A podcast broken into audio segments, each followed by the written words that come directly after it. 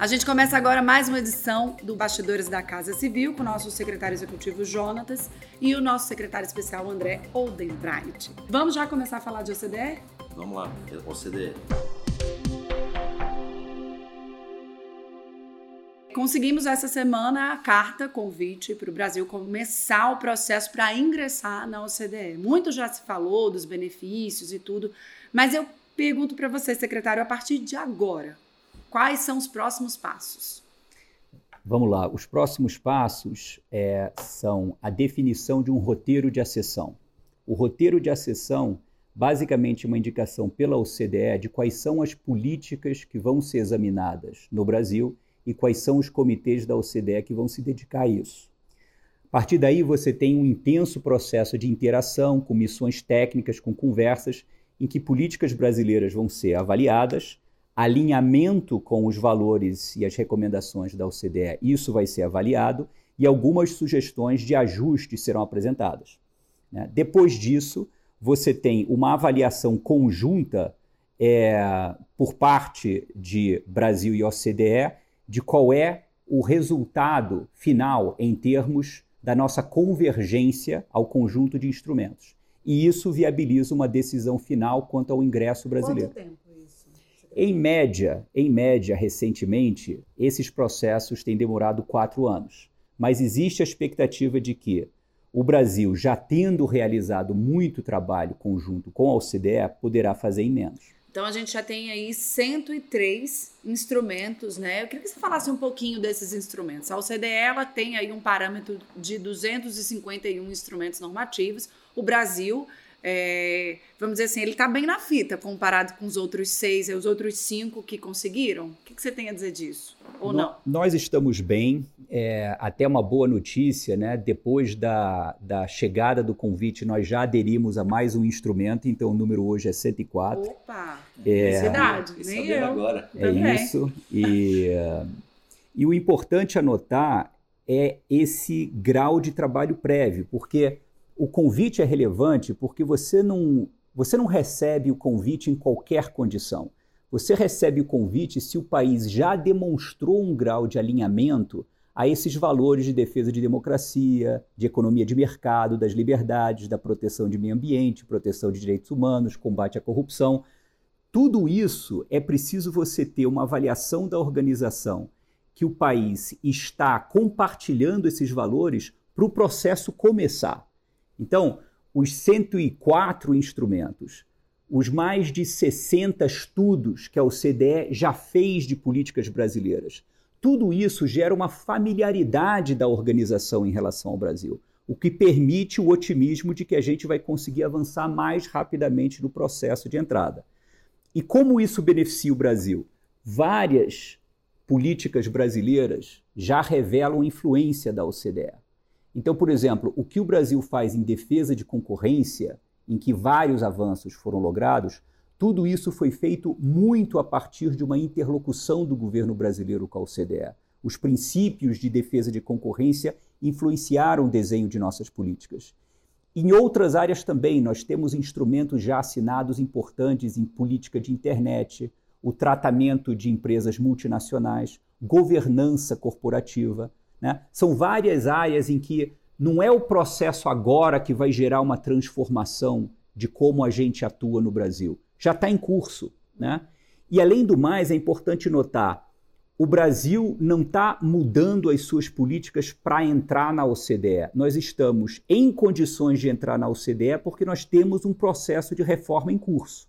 Mas o que, que representa isso para a vida dos brasileiros? Assim, porque às vezes é difícil, a gente fala Brasil, na OCDE. O que, que muda? Então, é, o Brasil precisa gerar renda, o Brasil precisa gerar emprego. Para isso, nós precisamos criar melhores condições para a atuação das empresas. Ou seja, desburocratização. Desburocratização, simplificação, simplificação facilitação de comércio, abertura comercial. Tudo isso acaba tendo um benefício que é facilitar o trabalho é, do empresário na hora de criar novos postos de, de emprego. Tudo isso gera melhoras de condição de renda. A abertura econômica gera a possibilidade de ter acesso a produtos com preços menores. É o cidadão no final que é o beneficiado. Né? Tanto pela oportunidade que ele tem de ganhar, como na possibilidade de usar melhor seu dinheiro na compra de produtos mais baratos. Então, não é uma agenda governamental descolada do cidadão. Do mesmo modo como você avança em é, proteção de direitos humanos, é o cidadão que é beneficiado.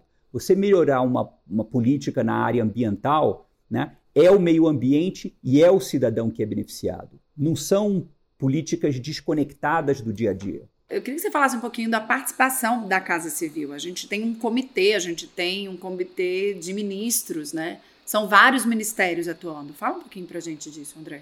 O governo, em 2019, criou o Conselho Brasil OCDE, que reúne a Casa Civil como é, Secretaria Executiva, o Itamaraty, Economia, a Secretaria de Governo e a Secretaria-Geral da Presidência da República. Né?